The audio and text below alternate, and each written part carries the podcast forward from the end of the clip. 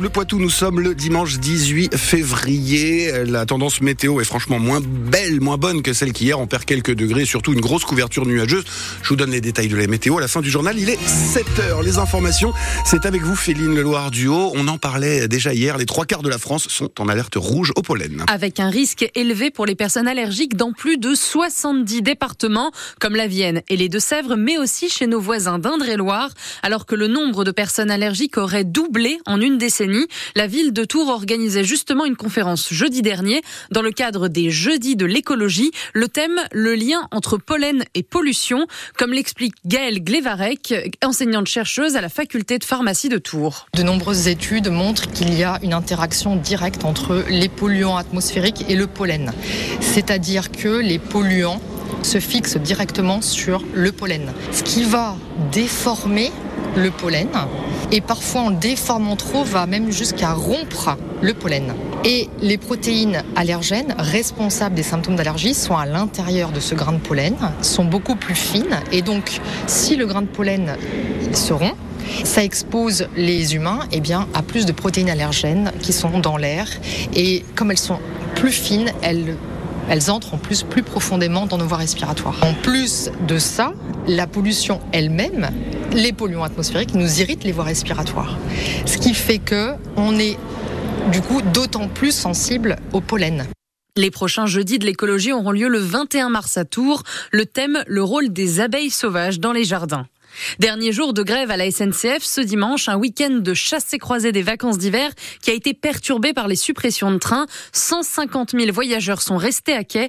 La SNCF leur a présenté ses excuses et leur a promis un dédommagement avec un remboursement total de leurs billets et une réduction de 50% sur leur prochain trajet.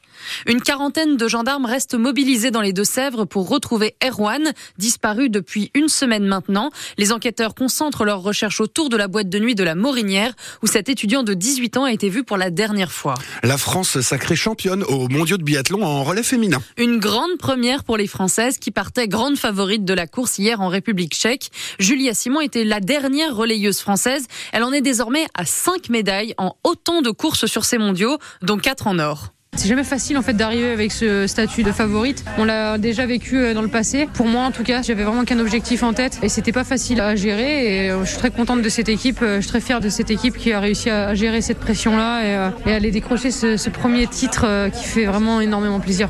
Franchement, j'aurais jamais imaginé faire des championnats du monde comme ça, c'est génial, je suis aux anges. Au total, la France cumule 10 médailles avec le bronze également du relais masculin français hier. Cet après-midi, deux dernières courses au programme. Les masses start à 14h15 pour les femmes et à 16h30 pour les hommes. En volet, l'Alternat Stade Poitvin n'a pas su s'imposer face à Saint-Nazaire hier soir, qui l'a emporté 3 à 0. Et si vous alliez découvrir la pop culture asiatique au parc des expositions de Grand Poitiers ce week-end Plus de 10 000 personnes sont attendues pour la nouvelle édition de la Pictasia. Des visiteurs venus découvrir des stands de manga japonais de costumes et créations diverses, mais surtout rencontrer les invités du salon, des comédiens de doublage comme Brigitte Lecordier, connue pour incarner Sangoku dans Dragon Ball Z, ou encore Steven John Ward, un des acteurs de la série One Piece. Clément Tricot, vous êtes allé vous imprégner de culture asiatique.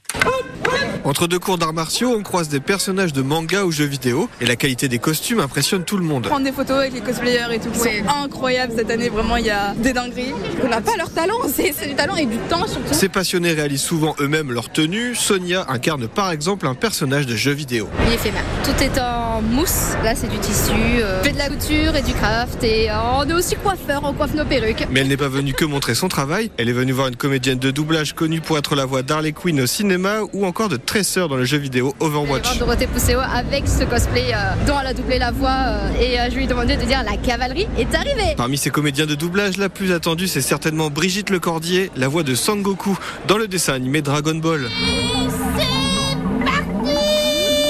Et les parents ont l'excuse des enfants pour aller la voir. Mais il est plus fan que moi, hein, parce que moi j'ai abandonné. Hein. On regardait le club de Dorothée, quoi. En plus de la télé, la culture asiatique, ça passe aussi par la musique ou la danse. Estelle est responsable de l'association Wavy Dance basée à Poitiers. Et eh ben, la K-pop, c'est un genre musical qui vient de Corée du Sud. Euh, chaque musique a une chorégraphie. Euh, tout est très euh, pensé pour que visuellement ça soit beau à regarder. pour vous essayer à la K-pop ou voir une démonstration, Pictasia, c'est jusqu'à ce soir au parc des expositions de Grand Poitiers. Et les photos sont à voir sur francebleu.fr, une édition de la Pictasia sur le thème du sport, avec notamment des présentations d'arts martiaux.